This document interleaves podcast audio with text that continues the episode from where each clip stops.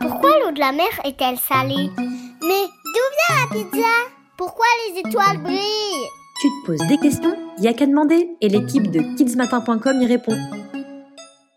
Sans elle, les sommets des montagnes ne seraient pas aussi majestueux et les bonhommes de neige n'existeraient pas. D'où viennent ces flocons que nous aimons tant voir tomber? Comment se forment-ils? À quoi servent-ils? Pour répondre à toutes ces questions, nous avons contacté Franck Lanois, prévisionniste météo et spécialisé en nivologie, l'étude de la neige. Tout commence dans les nuages. Maintenus dans l'atmosphère, ils sont composés de fines particules d'eau, toutes petites. Quand la température de l'air est en dessous de 0 degré, la vapeur d'eau dans les nuages se transforme en cristaux de glace. En tombant, ces cristaux se rencontrent et se réunissent pour devenir des flocons plus ou moins gros et avec des formes différentes, en étoiles, en aiguilles, en branches, en fonction de la température à laquelle ils ont été créés. Le plus souvent, on associe la neige à la montagne. Mais il arrive que des flocons s'invitent au bord de la mer. C'est parce que ce phénomène dépend de la température et non de l'altitude, peu importe où on se trouve donc, il suffit qu'il fasse suffisamment froid et humide pour qu'il neige. Bon, tu vas me dire, oui, mais parfois il fait 3 degrés et il neige quand même. Eh bien, c'est parce que le flocon de neige, quand il tombe, n'a pas toujours le temps de fondre entre le nuage et le sol. Ça, c'est pour sa formation. Mais à quoi ça sert vraiment la neige?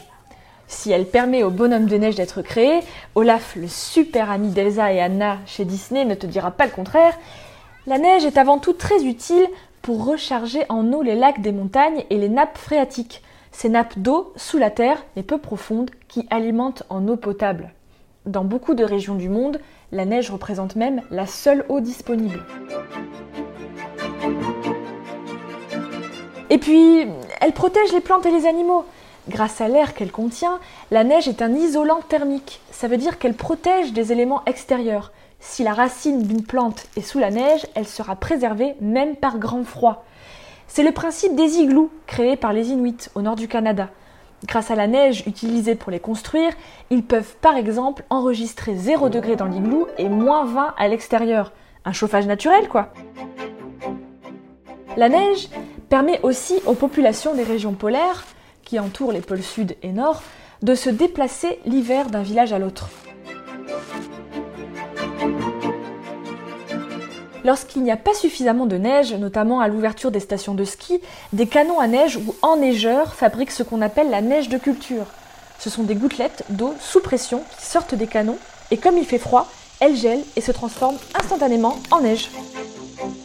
Bien sûr, ce n'est pas une solution qui peut durer dans le temps, car plus on manque de neige, plus on manque d'eau. Or, pour fabriquer de la neige, il faut de l'eau. Pour finir, tu as déjà entendu parler des neiges éternelles? Eh bien, c'est ce que l'on trouve par exemple en Europe, lorsque l'on est à plus de 3000 mètres d'altitude, au massif du Mont Blanc notamment. La neige porte ce joli adjectif car elle ne disparaît jamais, été comme hiver. En fait, il tombe chaque année plus de neige qu'il n'en font. Tant mieux, car que serait une montagne l'hiver sans neige? Toi aussi, envoie-nous ta question à kidsmatin@nismatin.fr.